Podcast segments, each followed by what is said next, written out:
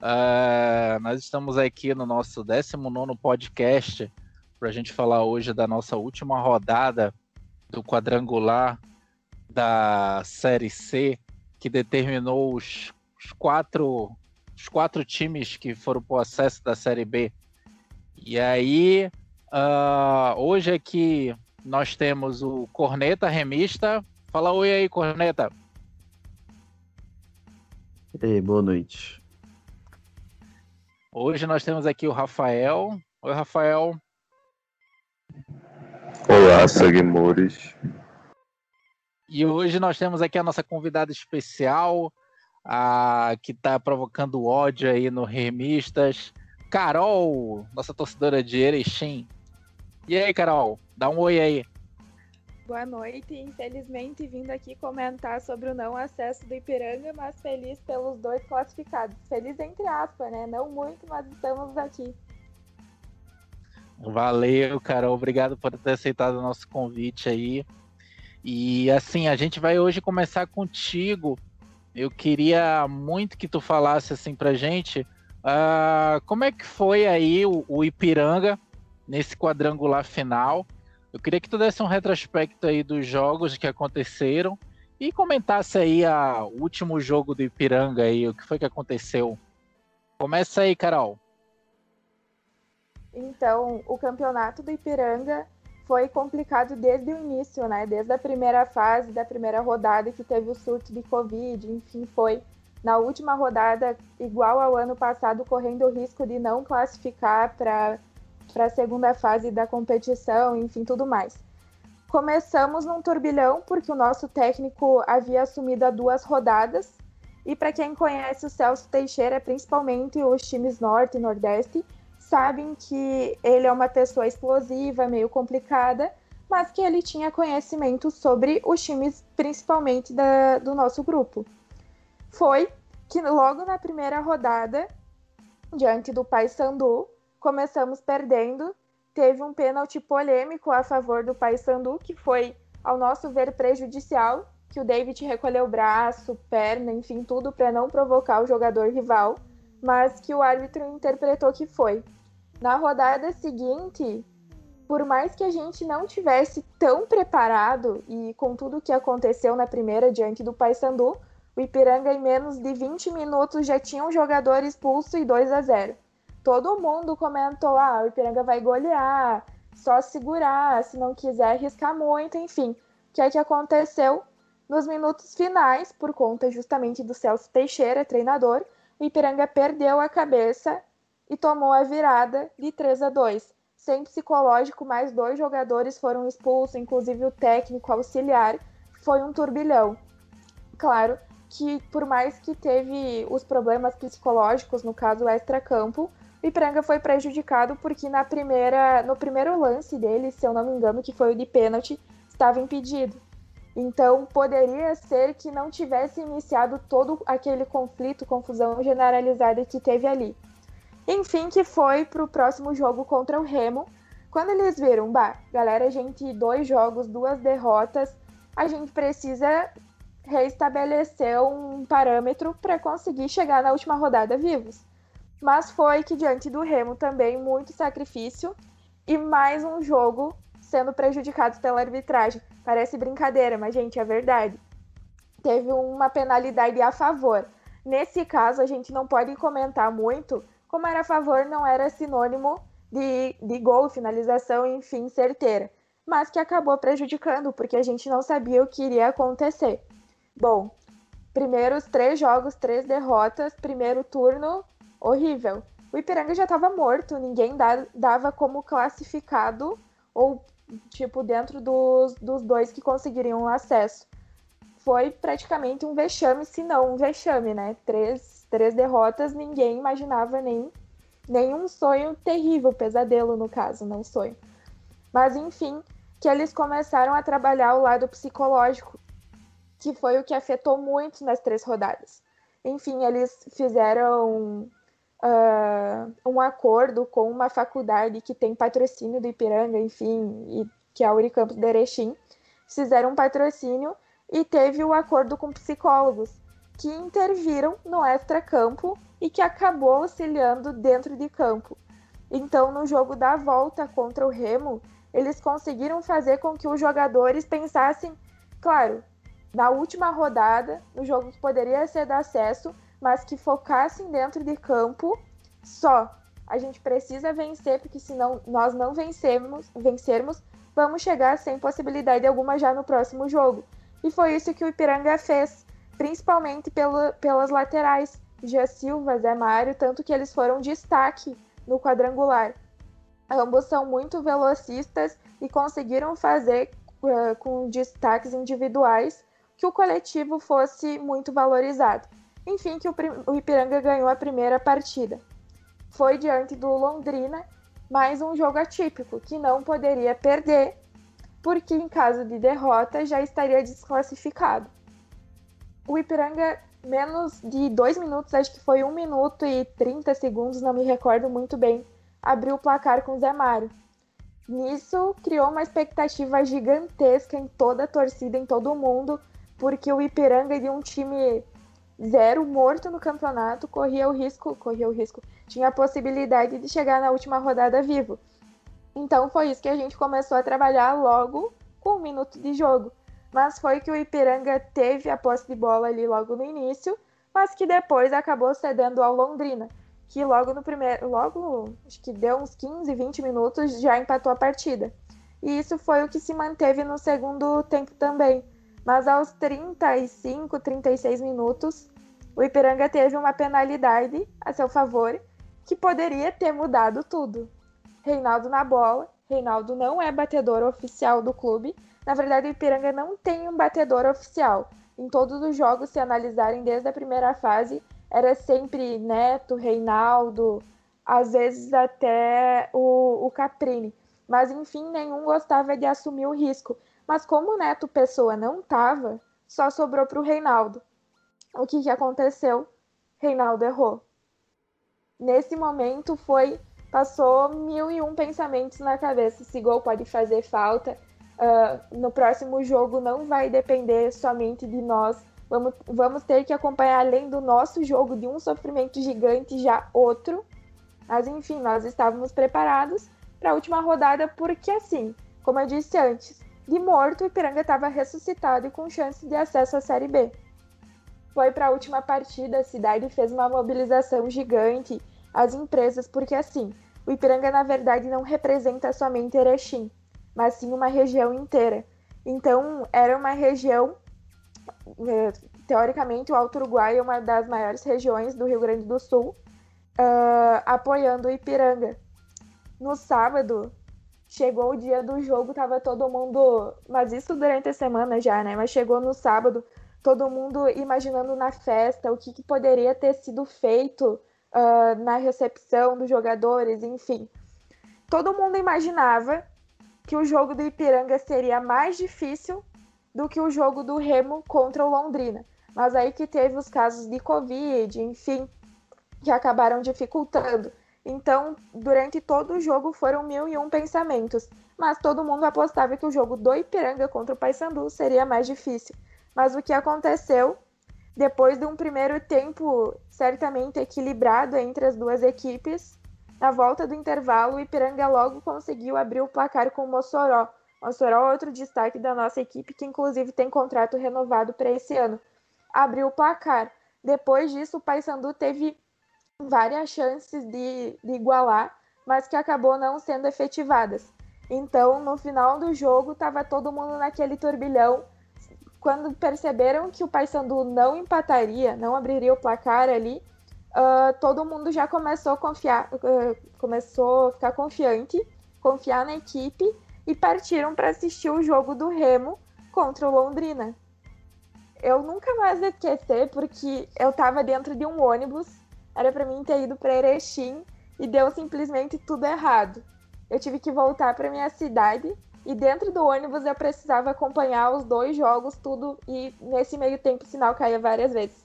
Mas enfim, que a gente foi acompanhar a partir dos 40. Muita gente foi acompanhar, ligou TV, tudo, comparando os dois jogos. Mas nisso todo mundo já avisava.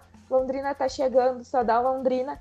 E nós com o coração a mil Até que, aos 43 minutos do segundo tempo, o Londrina vai lá e acaba com o sonho do acesso do Ipiranga. Ou seja, de toda a frustração desde lá do início do campeonato até a última rodada, até os últimos minutos, foi uma tensão inexplicável para todos os torcedores. Porque estava todo mundo ali confiante. Nós sabíamos que não seria fácil, que era até o último minuto, mas não imaginávamos que seria exatamente ao pé da letra, dessa maneira, até os últimos minutos de jogo. Mas enfim, que quando saiu o gol do Londrina, a cidade e a região desabou e muitos torcedores, porque muitas pessoas estavam torcendo pelo Ipiranga, pelo acesso do Ipiranga.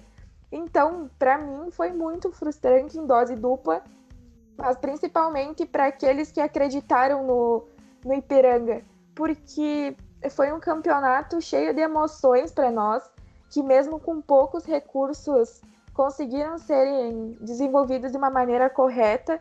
E se o psicológico da equipe tivesse sido trabalhado desde o início, eu acredito que a gente poderia estar na Série B.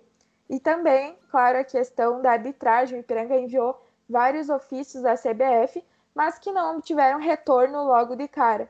Então, não dá para a gente se, se frustrar muito agora, porque já passou. Mas, de certa maneira, ambos nos prejudicaram muito e fizeram com que a gente não conseguisse o acesso. Mas agora é pensar na próxima, na próxima temporada e possivelmente no acesso novamente. Porque são dois anos batendo na trave, né? Inclusive, aí esse gol do. Só um adendo, né? O gol do Londrina estava impedido, né? Se, se eu não me engano o cara cruzou a bola e já estava é, eu não quis de, tocar de muito nessa parte, mas realmente, porque o goleiro estava de certa forma ali no meio e acabou tocando. Então, ao meu ver, estava impedido. Mas complicado.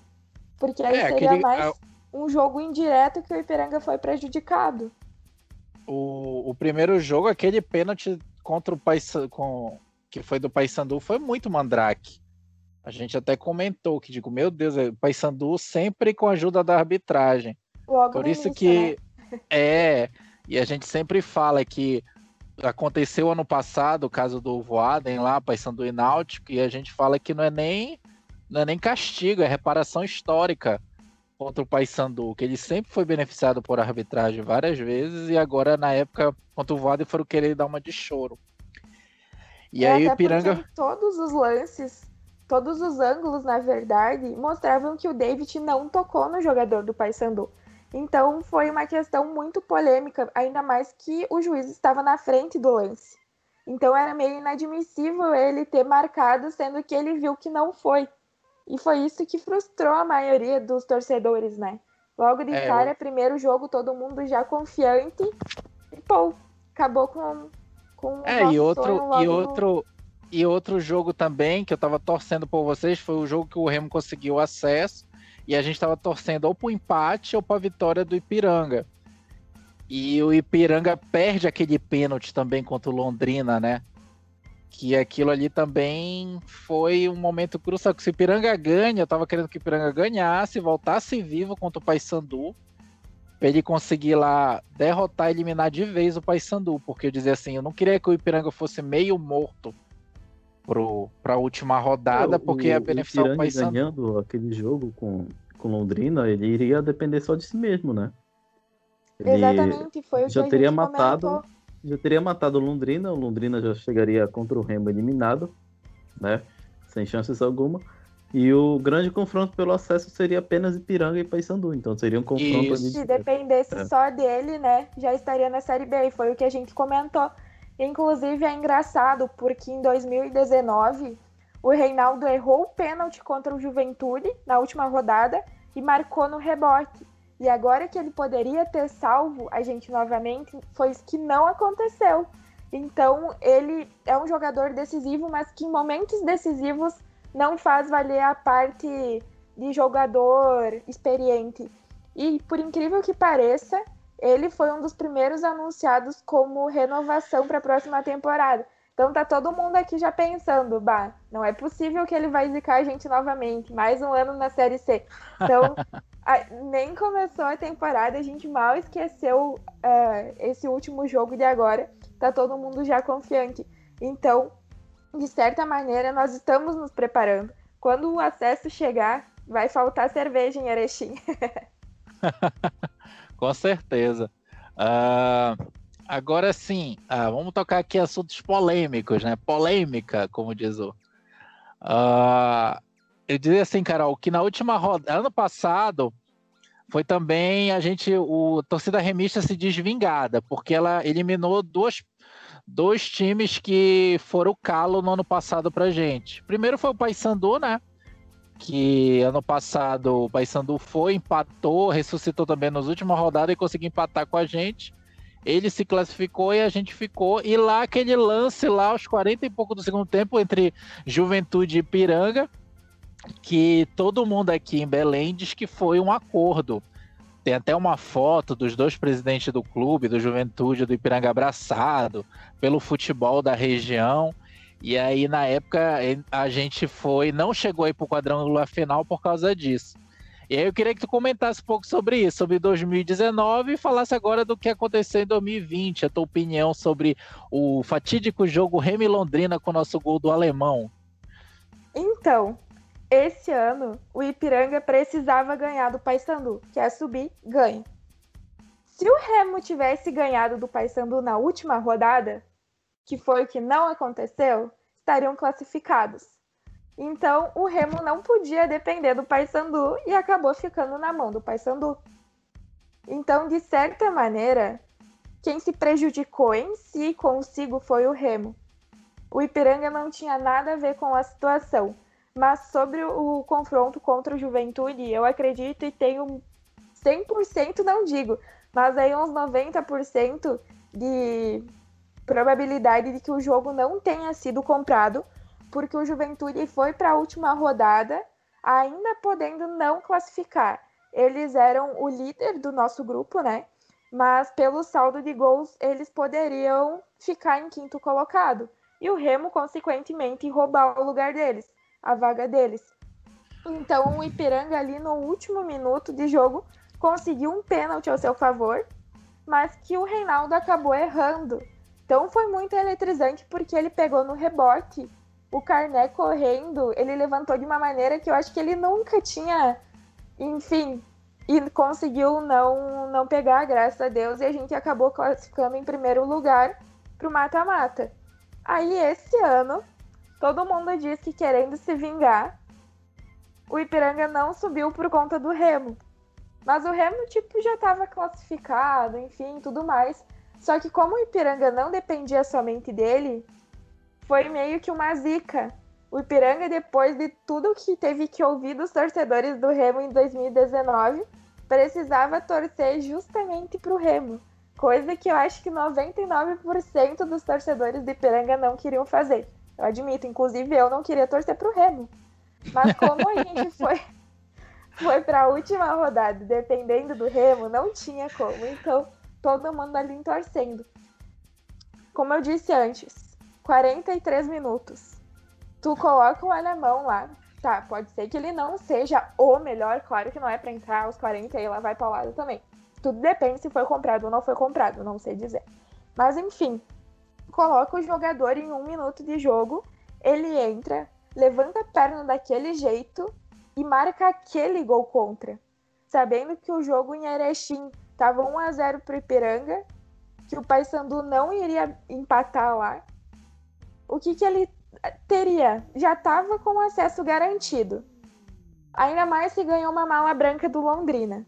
Não sei, não posso afirmar. Mas se ganhou, o áudio que vazou do presidente do Londrina falando: Não sabemos se, uh, se vai ter mala branca, mas que vamos fazer de tudo para subir, nós vamos fazer.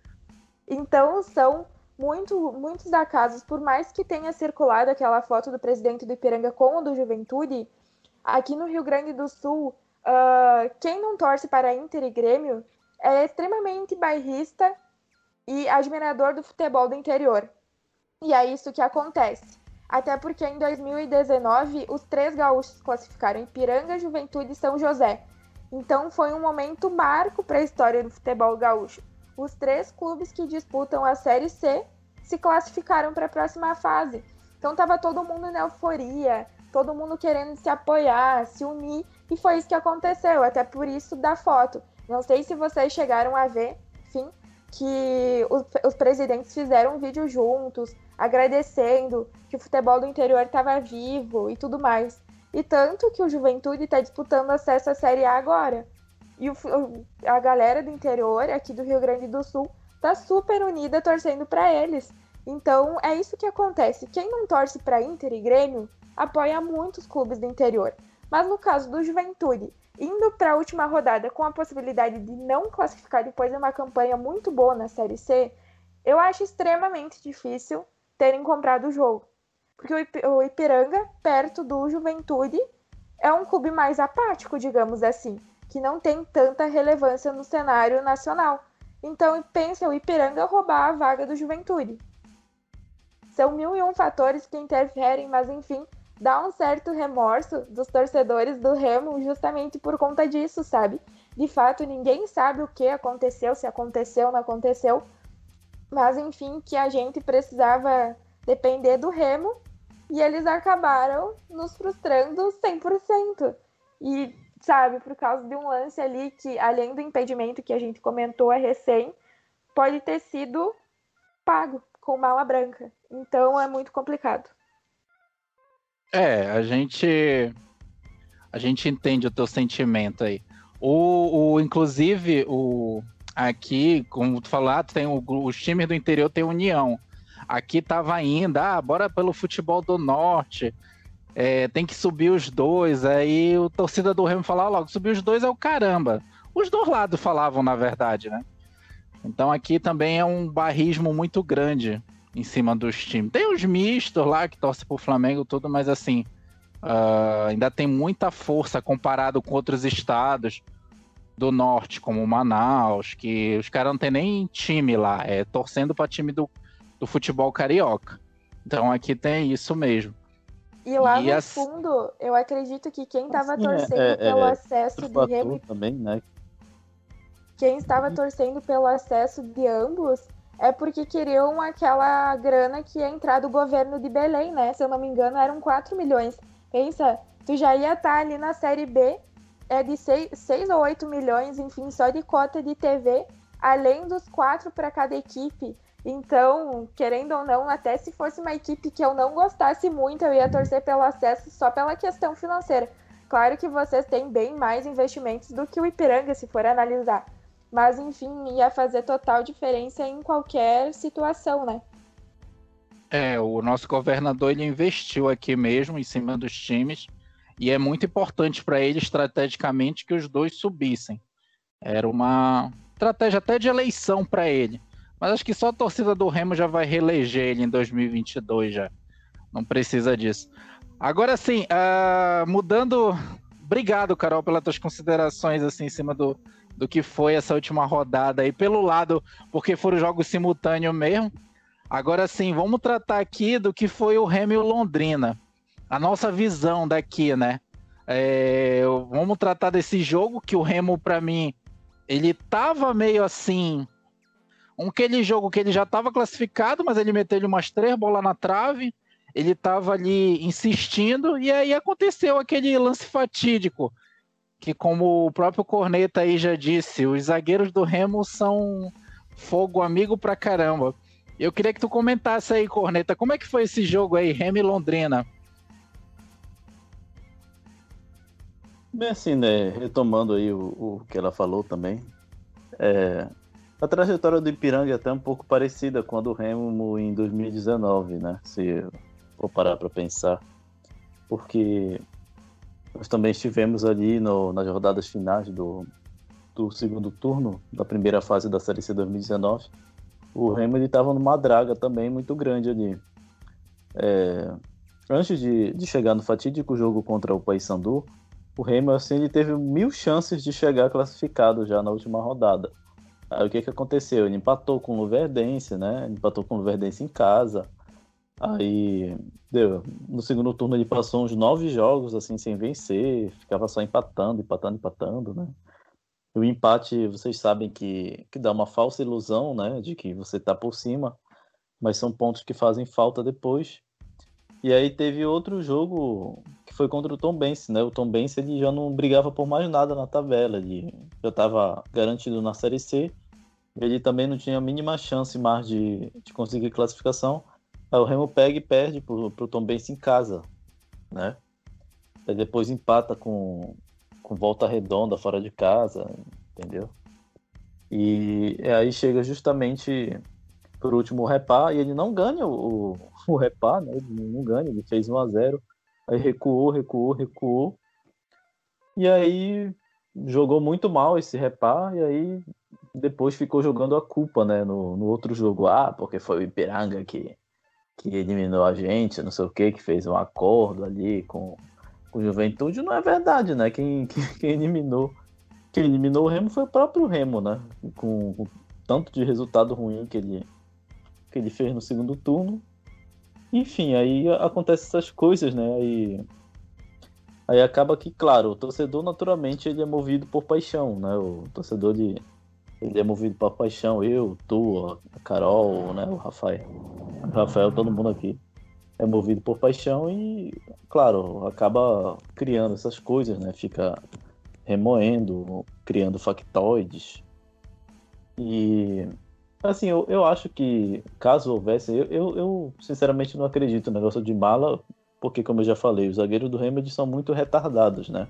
É, todos os zagueiros do Remedy são completamente retardados. O Remedy tem a melhor defesa da Série C, mas isso tudo é mérito do Vinícius, né? Que é, é um goleiro que pega, que pega muitas bolas. Mas se, se fosse depender dos zagueiros, se fosse um goleiro um pouco menos. É, se fosse um goleiro um pouco mais ruim, o Remo estaria tomando gol a rodo por aí, né? Se não fosse o, se não fosse o Vinícius. Porque os zagueiros se posicionam muito mal, eles dão um chute bizarro, né? Esse alemão, principalmente, ele é o pior zagueiro que o Remo tem. É, a gente tem o Fredson, que é um zagueiro maluco, que ele é, ele é até bom zagueiro, mas ele tem um psicológico muito descontrolado, ele gosta de bater nos outros, né? Fica dando tapa, agride o adversário, Mimica tá velho, fora de ritmo. O Jansen também é completamente pateta, ele não sabe para onde ele cabeceia, né? Ele cabeceia pro próprio gol. No último repá ele ia fazendo gol contra. É, teve um jogo contra o contra o 13 também que ele fez um gol contra. A defesa também fez um gol bizarro também que o Frontini fez. Então são coisas que são coisas de remo, entendeu? É, então, justamente por isso que eu não, não confio muito em mala, em mala branca ou mala preta, seja lá o que for. Se houvesse uma mala preta, eu acho que seria justamente para prejudicar o Paysandu, né? Se tivesse feito um acordo assim, seria para prejudicar o Paysandu. Não seria para prejudicar necessariamente o, o Ipiranga, porque se fosse eu, eu acreditaria mais se, por exemplo, houvesse um empate, né? Se tivesse um empate ali entre, entre Paysandu e Ipiranga, lá em Erechim, e aí de repente sai o. Aí de repente sai um gol do Londrina, aí elimina Paysandu. Aí seria um, eu acho que seria uma teoria ali muito mais factível. Mas enfim, eu, eu sinceramente não, não acredito nessas coisas, né? Até porque eu conheço muito bem a limitação do Remo, né? Teve aqueles erros de finalização, das bolas na trave. Enfim, o, o, Remo jogou aquele jogo de sempre, né? Aquele jogo que ele apresenta o, as mesmas limitações de sempre. E aí acabou tomando esse gol, esse gol escroto aí. Que por sinal tava, tava impedidaço, né? O juiz ainda foi ali. E na hora que eu me lembro que eu tava ouvindo o jogo pelo rádio, né? Eu fiquei muito puto, né, com esse gol, porque realmente eu não queria que o não queria que o Londrina subisse, porque inclusive foi um time que ficou chorando, né, durante o campeonato inteiro. Ficou inventando ali um factoide de que o, o Helder estava fazendo acordo com a CBF para para subir Remy Paysandu, ficou e isso o próprio perfil oficial do, do clube, né, o que foi uma vergonha, um perfil oficial de clube ficar postando esse tipo de coisa. E aí no fim eles acabaram subindo. Eu queria que subisse Ipiranga, primeiramente porque ajudaram a gente na, na penúltima rodada, empatando com Londrina, e também porque tiraram o Paysandu, né? Então seria muito justo que subisse Remy, Remy Piranga, mas infelizmente não foi o que aconteceu. E também porque tem a Carol agora, que é nossa amiga aqui, e a gente estava torcendo pelo Ipiranga quando ela confirmou a nossa participação, a participação dela no podcast. é... Só garantir amizade com remistas antes mesmo de saber tudo o que iria acontecer. Foi, o Corneta chegou e disse: Olha, eu convidei a Carol pro podcast. E aí a gente falou, pô, vai ser bacana se os dois subirem. E na época eu tava secando assim. Também eu, eu concordo com o Corneta, porque o Corneta é, tem razão aí que eu tava torcendo pro Ipiranga mesmo, pelo fato do Londrina ter chorado muito, inventado aquele monte de coisa. Mas infelizmente aconteceu isso. Uh, e aí, Rafael, o que é que tu diz aí do jogo? O que foi aí o Remy Londrina nessa última rodada?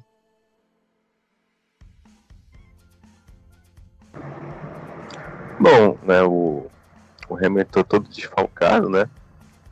Um surto de Covid que deu no, no elenco por causa daquela comemoração do, acesso, né?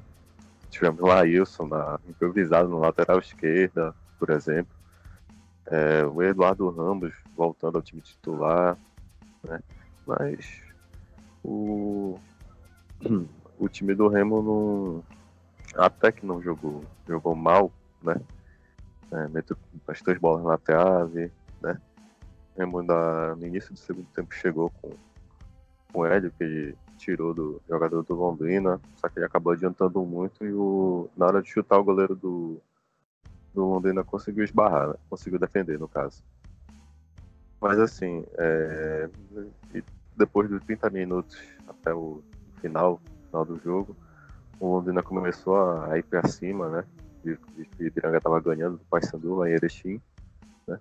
Teve um lance que o, o jogador do. Acho que foi o Samuel Gomes, do Londrina, que ele saiu cara a cara com o Vinícius. Aí ele tirou, né, ele tocou por cima do Vinícius, só que a bola foi para fora, né? É, aí aos 42 teve aquele lance polêmico, né? Com, com o gol contra do Gilberto Alemão, né? Que estava impedido mesmo, né? Vinícius acabou saindo, ele acabou falhando na saída, né? A bola chegou nos pés acho que do Celcinho, né? Não tocou em ninguém. A bola chegou nos pés do Celcinho e estava impedido, né?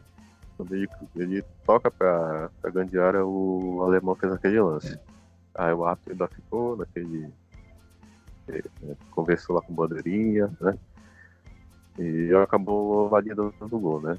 Porque eu, foi uma pena, no caso. Eu vou na mesma linha do Corneta, né? Tava torcendo pro além do Remo, claro, o Ipiranga subisse, porque o Londrina tava com, chorando muito no, no perfil do, do Twitter, né? Mas. Inclusive aí pode ter. O pessoal que fala de mala, né? De repente pode ter tido pro árbitro, né? Ninguém pensou nisso até agora também. Né? É, tem isso. Tem isso também. Mas essa, essa questão de mala, né? sempre nesses casos vai. Vai, vai, vão levantar esse tema, né? Porque por exemplo, até mesmo com a gente, né? Em 2015, quando o Remo perdeu aquela Copa Verde pro Cuiabá, até hoje, né, ficam falando que, ah, que jogadores estavam comprados e tal, que teve, teve ar, o árbitro estava comprado, enfim, né, a gente nunca vai saber, né? Vão sempre gerar essas especulações né, em torno do futebol. Mas é, é isso. Obrigado aí, Rafael, pelas considerações. E aí, o Chandler remista hoje, chegou atrasado aí, perdeu metade. Vai falar aí, Chandler? Bora lá. Queria que tu falasse aí o que foi Remy Londrina, na tua visão aí, que a gente estava fazendo um retrospecto, a Carol deu um retrospecto do jogo que foi Ipiranga e Paysandu lá, e a gente está aqui comentando aqui o que foi Remy Londrina, que definiu os dois os dois times da, do nosso grupo que foram para o acesso da Série B. Fale aí o que foi Remo e Londrina. É, primeiramente, eu tenho que mostrar minha indignação aqui, porque Série C de 2019, a Carol falou que o Paysandu iria subir, então isso é completamente triste para nós que estamos aqui diante da presença de azulinos. Mostra o meu repúdio. É, a brincadeira. que o meu sonho é Ipiranga e Paysandu subir esse ano e o Remo cair. Nossa, a festa tá feita. É, é interessante, né? Como as coisas mudam. Mas sobre o jogo, é, foi um jogo feio de assistir. Eu fiquei. Pra falar a verdade, eu assisti mais o jogo do Paysandu e do Ipiranga. É, foi um jogo, do Remo, no caso, muito aberto, né? Porque a, o setor defensivo do Remo estava muito desmembrado, vocês já falaram disso. É, os, digamos que a pior combinação possível de zaga foi escalada nesse dia por conta do Covid. Então, o Londrina veio, também veio no desespero, veio com uma proposta realmente de desespero. Eles que eram um time muito retrancado com o treinador anterior, que, que havia sido demitido uma semana antes. Eles vieram para tudo ou nada, né? E aí foi um jogo muito aberto, os dois times tiveram muitas chances. Só que pesou a qualidade a desqualificação individual da defesa do Remo, né? Daquele finalzinho já. Um lance muito esquisito. Que você estava falando aí, falaram de não acreditar, porque se alguém fosse beneficiado, os remistas preferiam que fosse Piranga, e vocês não falaram um fator importantíssimo, que o Remo é um time pobre. O Remo não tem condições para comprar ninguém e tampouco se envolver em situações do tipo. Assim como também o Londrina não é um time que tem grana suficiente para comprar. Na verdade, eu não vejo nenhum time na Série C que tenha cacife financeiro suficiente para comprar outro time. Né? Eu não acredito nisso. Mas, enfim, no, no parâmetro geral da partida, foi uma partida feia né, de ser assistida. O campo, em determinado momento, não ficou legal para jogo, né? teve uma chuva muito forte, como, como está tendo todos esses dias. Mas. É, e também eu vendo o jogo do Ipiranga, eu não acreditava em nenhum momento que o Paysandu fosse fazer um gol. O Ipiranga, principalmente no segundo tempo, ele domina a partida de ponta a ponta. O Paysandu muito fraco, muito fragilizado, já entregue. O Ipiranga muito mais próximo de fazer um segundo gol do que tomar empate do Paysandu. E, enfim, né, eu acreditava piamente que o Remo ia segurar o 0x0 com o Londrina até o final. Não acreditava, mesmo que fosse sair um gol aqui em Belém. Assim como acreditava que o Ipiranga ia fazer um segundo gol, né? E aí. Mas foi isso, né? Um, um resultado que ele vem e traz à tona algumas, algumas situações inesperadas, né? Para esse final de, de quadrangular. É, agora, sobre a questão, também a gente tem que demonstrar ou pelo menos fazer esse comentário da, da falta de profissionalismo, né? Do amadorismo da, por parte da diretoria do Remo e dos atletas do Remo em ter, depois de tanto cuidado e poucos casos de Covid no Remo, poucos casos isolados, né, desde o começo da competição, e agora já no final, eu sei que foi uma euforia, né, baseada em mais de 10 anos de sofrimento, mas não justifica uma atitude totalmente irresponsável e inconsequente de ir para uma aglomeração de quase 5 mil pessoas e tirar foto com torcida sem máscara e aquela coisa toda. E agora, né? Eu acredito que as nossas chances de título são é, inexpressivas e muito, muito difíceis por conta dessa situação. Obrigado, Xandra. Bem, isso daí foi praga da Carol. Deve ter jogado pro time do Remo. E a gente perdeu mais de. Vila Nova, hashtag passa. é, inclusive, uh, pois é, esse era o próximo, próximo assunto. E aí, agora tocando no, no, no, foco lá que o Vila Nova conseguiu, a classificação também era aquela classificação sofrida ali que estava dando o Brusque em primeiro, o Santa Cruz ia se classificando, não era isso, gente? E no final o, o Vila Nova consegue fazer 1 a 0 lá, ficando em primeiro do grupo, já que o Brusque já estava classificado levando uma pisa lá do Santa Cruz. Tirando o Santa Cruz, que pena, né? Que fique que nem um Paysandu morto lá na Série C. Uh, e agora a gente vai ter Remo e Vila Nova na final. Uh, o Remo tá todo, não tem nem técnico, vai ter o auxiliar do auxiliar técnico lá. Todo mundo pegou Covid. E aí, gente, qual a expectativa aí para essa final aí, para esse primeiro jogo? Corneta, fale aí.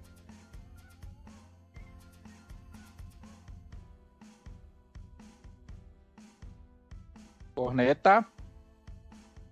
Tá mudo, Corneta. Bem, as expectativas são as piores possíveis, né? como sempre. O Chandler Tava falava bom demais, tava 1 a bom 0 demais pra ser verdade. 1x0 é goleada, né? Agora a gente perder de 1x0 já é, já é goleada. É, aliás, como é que ficou a escalação, né? Ficou uma escalação bem bizarra ali, né? Ficou Vinícius, Ricardo Luz, Fredson, o Fredson tá com Covid também. Fredson vai jogar? Deixa eu ver aqui qual ficou o time. alemão. Fredson alemão, né? Laílson na lateral esquerda. Minha nossa. Tá aqui, Vinícius, Ricardo Luz, Gilberto Alemão, fazer mais um gol contra pra gente. Fredson e Laílson. Lucas Siqueira, Júlio Rus, Felipe, o G2, né? Wallace, Eduardo Ramos e Charles. Aí botaram o, o da galera da base na reserva. Thiago Rodrigues, Lucas, goleiro, né? Kevin, zagueiro, Rafael Meia, Heron e PP. Tudo da base aí. E se for olhar, se for olhar assim, numa base geral, né? é, não perdendo o Lucas Siqueira, né? Eu acho que já dá uma segurança maior aí, tanto o Júlio Siqueira quanto o Júlio Rusk, né? Que são jogadores que são fizeram uma temporada boa no, no meio-campo. Eu acho que aí já dá uma base segura. O que me preocupa mesmo é Laílson, por exemplo, na, na lateral esquerda, porque vai ser um jogador ali que vai ficar que ele não vai subir, né? Vai ser aquele lateral. Ser aquele lateral isopor, né? Que não vai uma no fundo. Então, como não é a função dele, né? Ele geralmente é um jogador defensivo, ele vai ficar ali na lateral esquerda. Então ele não vai apoiar. Entendeu? É... E aí, quanto ao meio-campo, ficou praticamente o mesmo, né? Que é o, o G2 ali como meia, ficando ali como meia armador, o Júlio Ruski como segundo volante e o Lucas Siqueira como, como um primeiro volante. Então eu acho que nesse sentido aí, se não aparecer um novo caso de Covid até sábado, né? Eu acho que eu acho que não é um prejuízo tão grande assim. Na frente ficou o Wallace, né? O Wallace numa ponta ou não?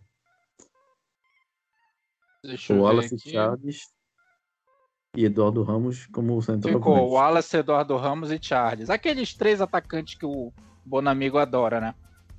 É, eu acho que de diferente não ficou muita coisa não aí, né? Ah, claro que a ausência do Marlon vai ser bastante significativa, né? Que é um jogador que ele apoia, que ele apoia bastante auxiliando no ataque. Mas de modo geral eu acho que não é um, um- um prejuízo tão grande assim. Claro que o, o, a- a- o problema maior é a questão física, né? Porque muitos jogadores assim não, não aguentam dois tempos. Então, eventualmente, eles precisam ser substituídos, então você não vai ter banco para substituir os jo- os jogadores, né? Vão ser só ali com os jogadores da base. Então, vai, então o Remo ele vai ter que ali jogar na retranca, né? E não, não, não procurar se expor muito, né? Não procurar fazer aquele grande esforço físico e tentar ali arrancar ao menos um empate, né?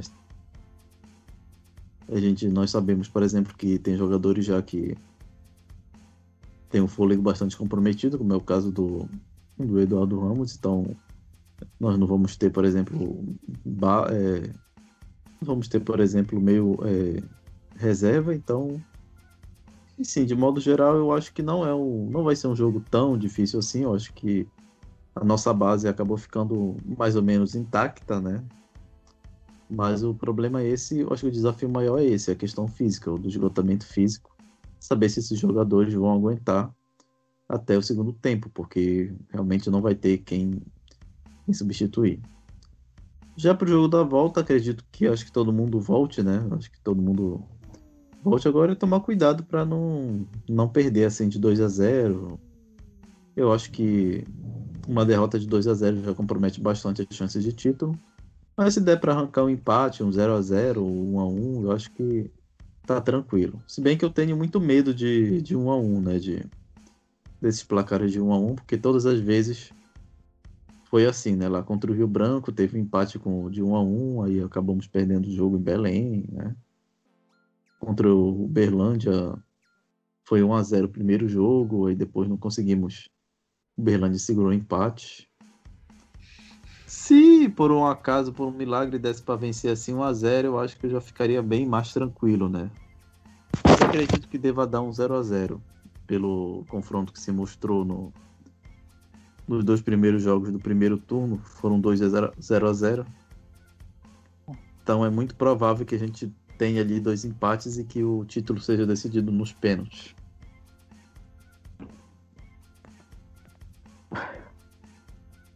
Valeu, Corneta. É... Rafael, suas considerações aí para nossa final, Remy Vila Nova. Bom, né? Na mesma, quase na mesma linha do Corneta, né? Que no, a nossa onzena titular não, não, tão, não tá lá tão ruim, né? Ela se manteve mais ou menos o que vinha sendo o time titular.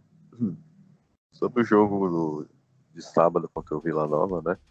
É, a gente conhece já o Márcio Fernandes, né, o técnico do Vila, que treinou o Remo aqui na temporada passada. Ele não é um técnico assim de se expor, muito ao ataque, né? É, e o time do Remo acho que também não vai muito expor ao ataque, né? Vai procurar mais se defender. Até pela questão física, né? A gente sabe que Eduardo Ramos e G2 são jogadores uma qualidade técnica boa, né? Mas que não, não aguentam 90 minutos, né? É, no mais que me preocupa muito assim é a nossa lateral esquerda, né? Que a gente vai jogar com vai jogar com o Laílson improvisado e a gente não tem banco, né? Além dos meias, na lateral a gente não tem banco. Com dois moleques da base, tem o Kevin que voltou a ser relacionado com uma partida depois de mil anos, né? Tem o Heron. E o Heron, não sei, ele não fede nem cheira, né? Mas eu, eu torço para que o Remo segure um, um empate.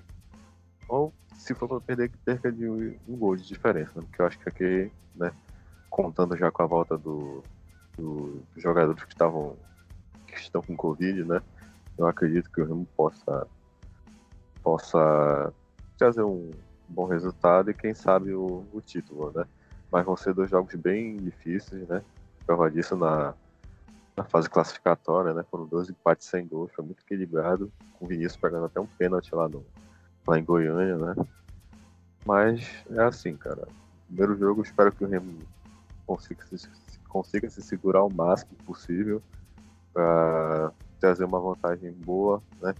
ou uma desvantagem se o Remo perder lá em Goiânia que não seja por muito, né? E ele possa reverter aqui, aqui em Belém. E a tua expectativa, Carol? Goleada do nosso Vila? Olha, eu assisti o jogo do Vila Nova hoje Claro que é um campeonato diferente, diferença enorme, mas principalmente pelo Remo estar com praticamente o time reserva, digamos assim, eu acredito em uma vitória do Vila Nova assim, não por nada, né? mas eu acredito na vitória deles. Claro que não um placar elástico, 1 a 0, 2 a 0, mas que dá para recuperar no segundo jogo, seja emocionante e possível. Eu acredito em decisão nos pênaltis também.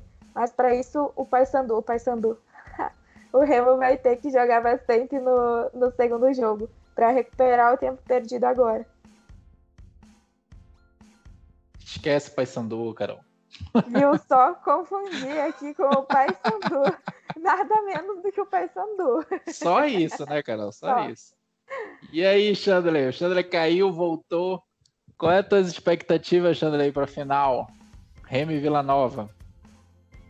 A sorte dela é que esse, essa companhia limitada corneta, ela não é tão clubista assim, né? Ela é mais crítica, senão se ela estivesse entre o legume no azul, ela estaria agora sendo escorraçada pelo erro.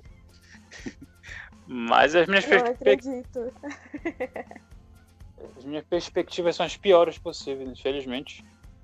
É, como o Corneta estava falando, é menos, o menos horrível é que o Lucas Siqueira e o, e o, o né, vão poder participar da partida. A gente não sabe muito bem a que nível de desempenho físico, mas já dá uma, uma, certa segurança, né? Porque seria uma série de improvisações se não pudéssemos contar com eles dois, né? É, seria muito complicado. Eu não confio no Alailson. Aquele reparo de 2019, aquele gol do Vinícius Leite saiu por conta de uma falha do Lailson, né?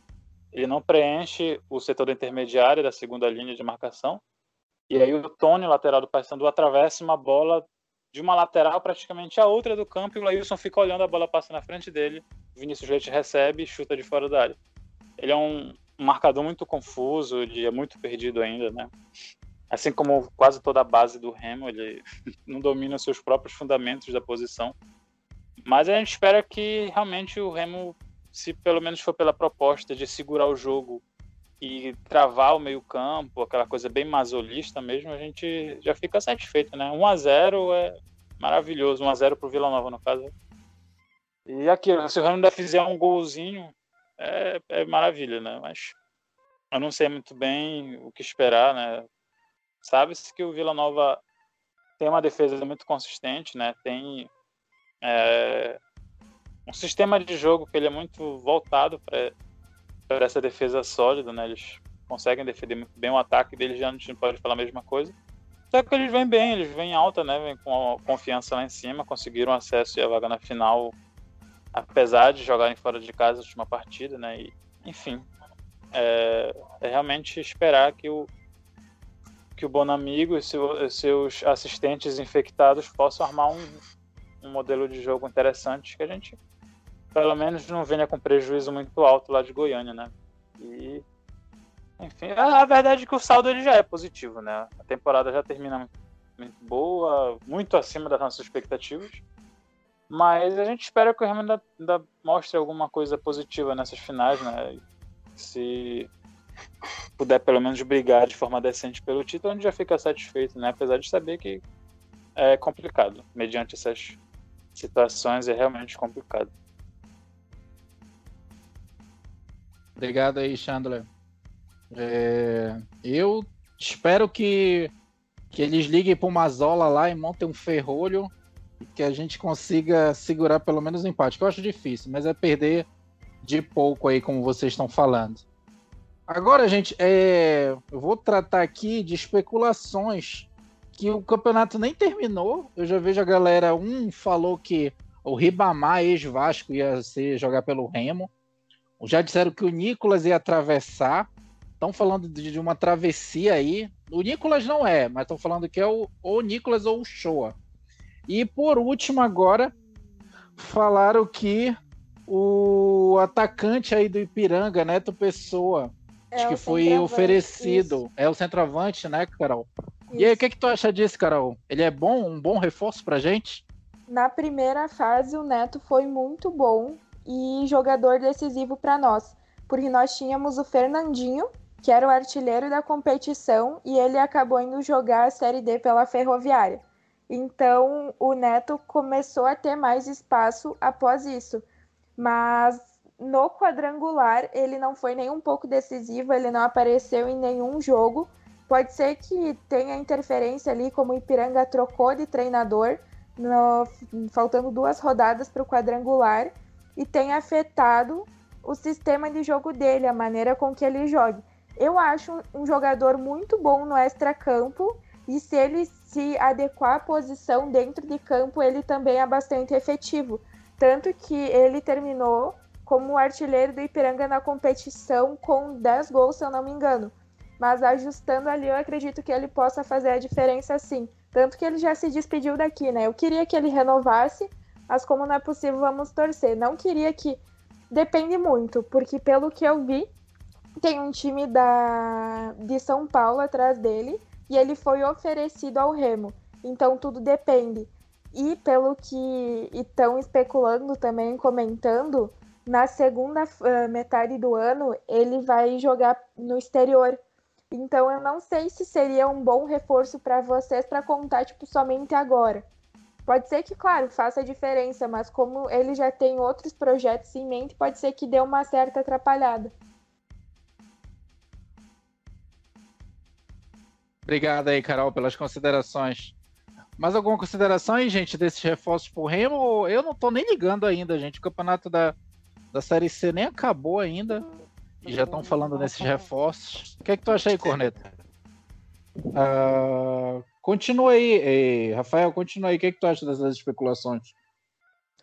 É, cara, tá muito cedo, né, pra, pra especular. Acho que isso é mais coisa de empresário e tal.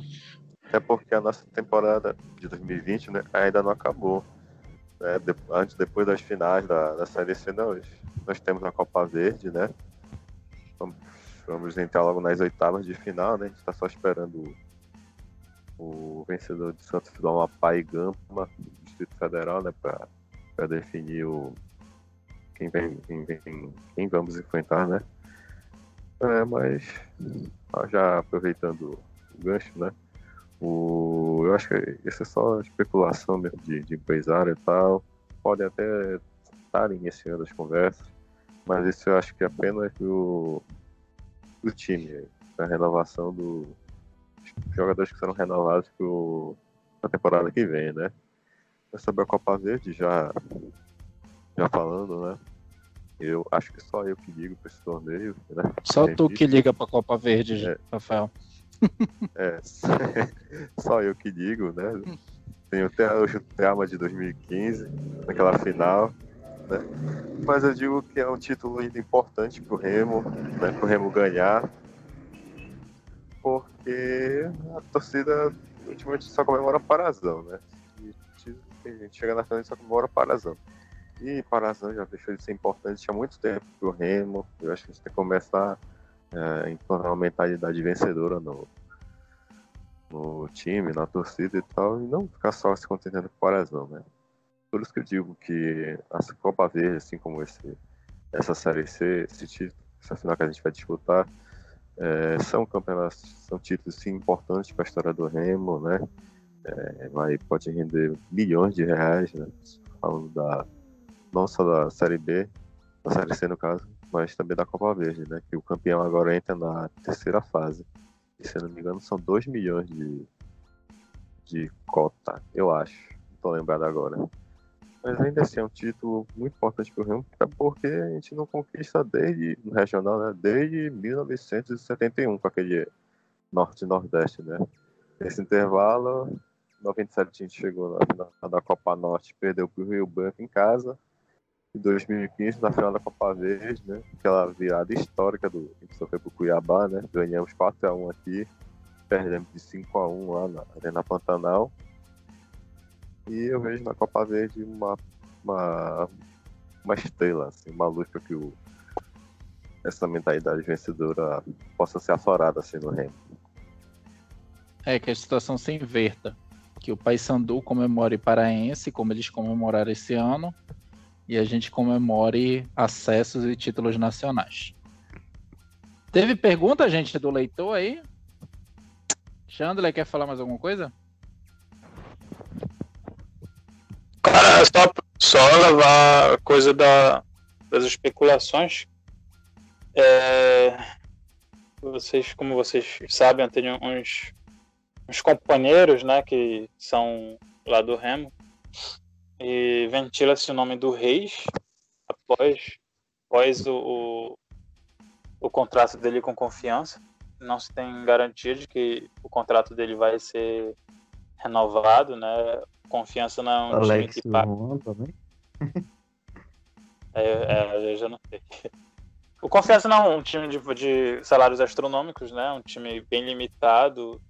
Fez o que tinha que fazer na Série B muito bem, que inclusive a gente espera que o Remo faça, né?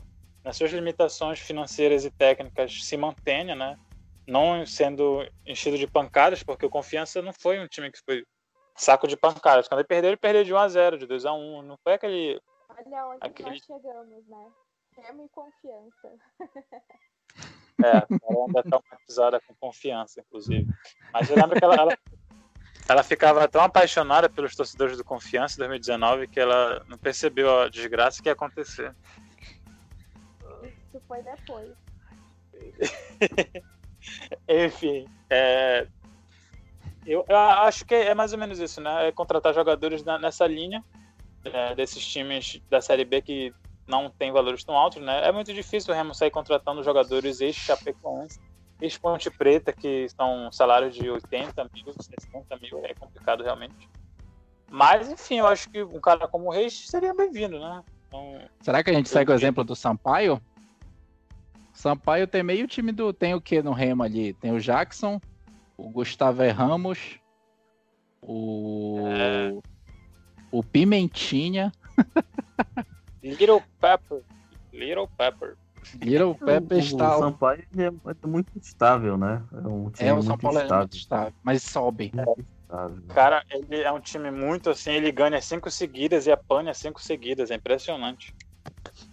É, então Mas não é parâmetro cai, pra gente. C, né? Ele bate e volta, né? Aí eu, tipo, eu tenho muito medo de que o Remo vire o Sampaio, porque se cair a gente não volta mais, entendeu? Muito, a gente le- levou um sacrifício ali, uns cinco anos aí pra subir. Muito difícil assim o Remo cair, Sampaio. bater e voltar, né? Sabe? O Sampaio Hum. tem ótimas peças do meio pra frente, né? Tem alguns valores ali individuais muito bons.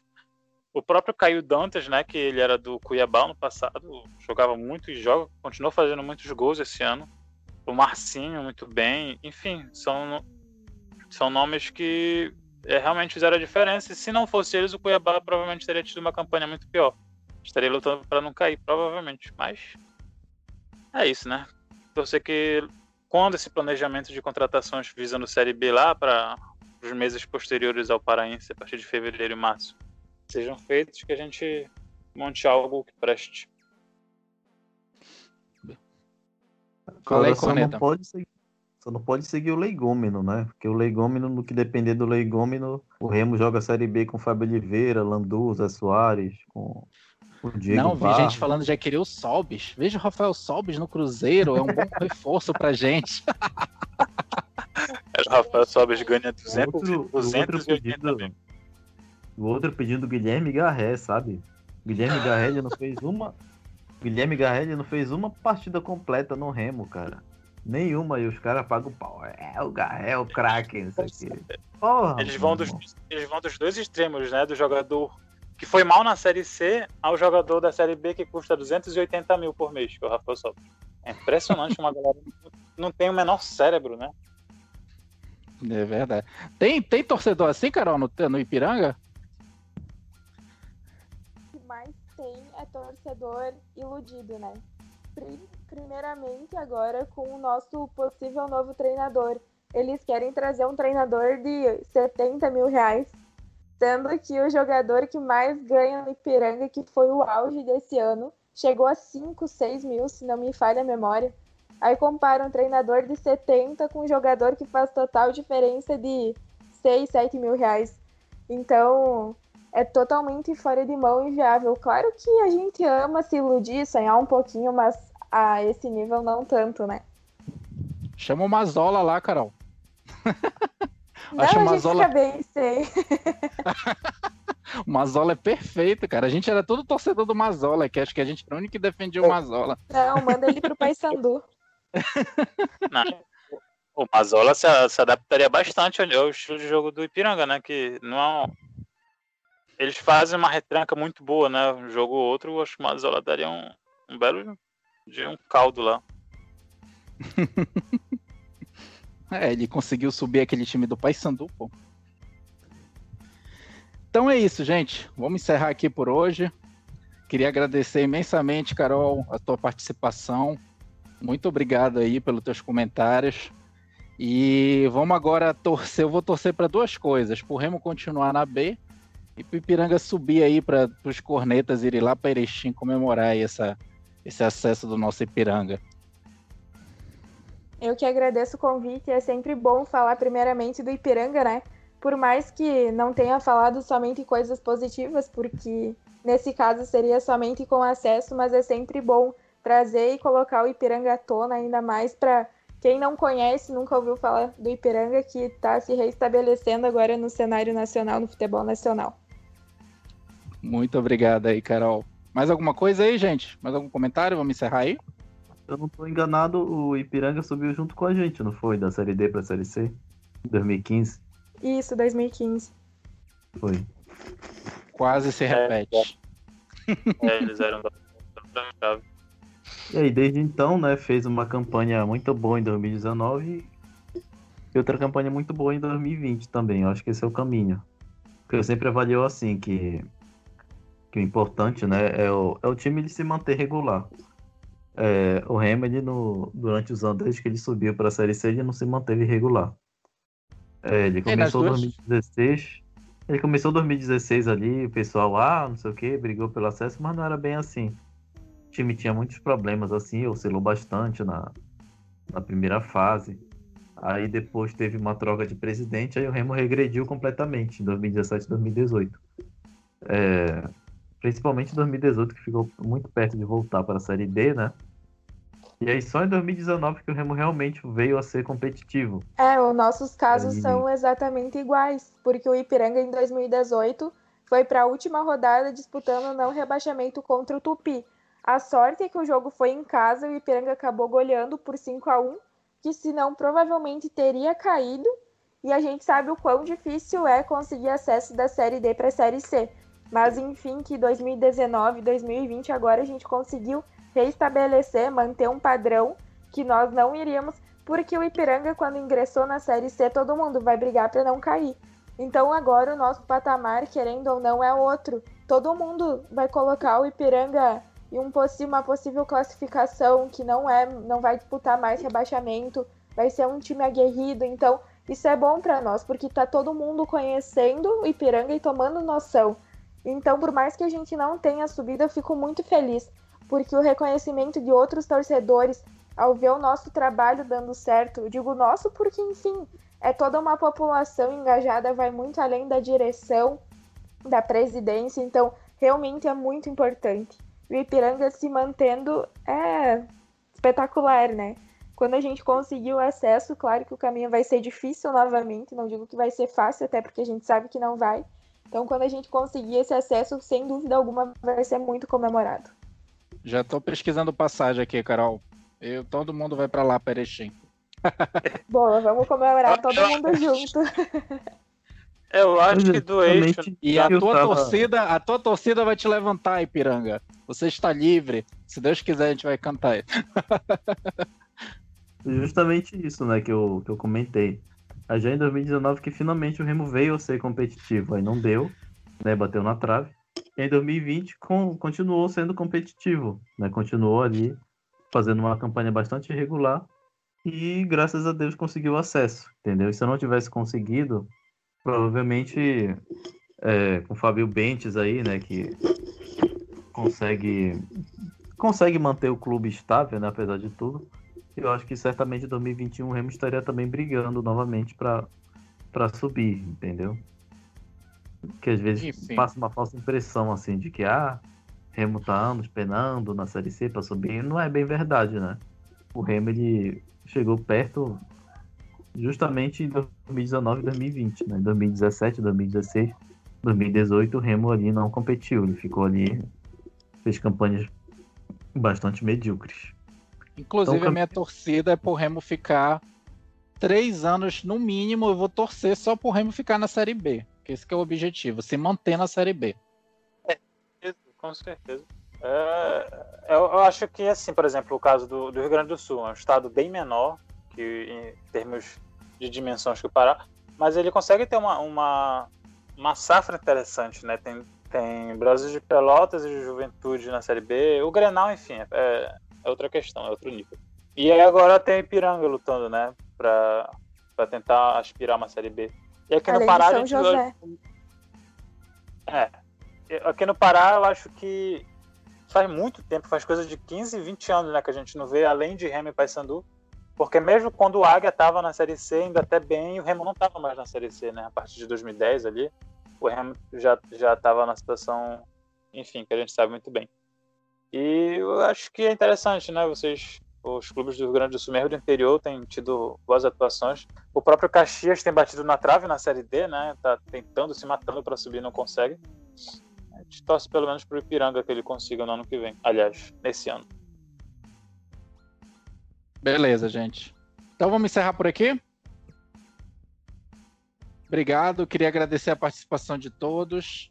E só terminar aqui nosso podcast aqui, é, torcendo pro João, né? Pro Joãozes, que ele se recupere logo, que ele tá lá internado com Covid, mas se Deus quiser ele vai superar essa. e vai estar logo aqui gravando o podcast com a gente e xingando a gente pra caramba. Tá bom, gente? Obrigado aí pela Sendo- participação de todos. Oi? E é, o- ele é importante porque ele é o único otimista aqui, né, do podcast. Ele tem que estar aqui. Isso, ele é o único otimista. A gente tudo é. e só a corneta Corneta. salva. é isso, gente. Obrigado aí. Boa noite a todos. Tchau, tchau. Abraço. Boa. Boa.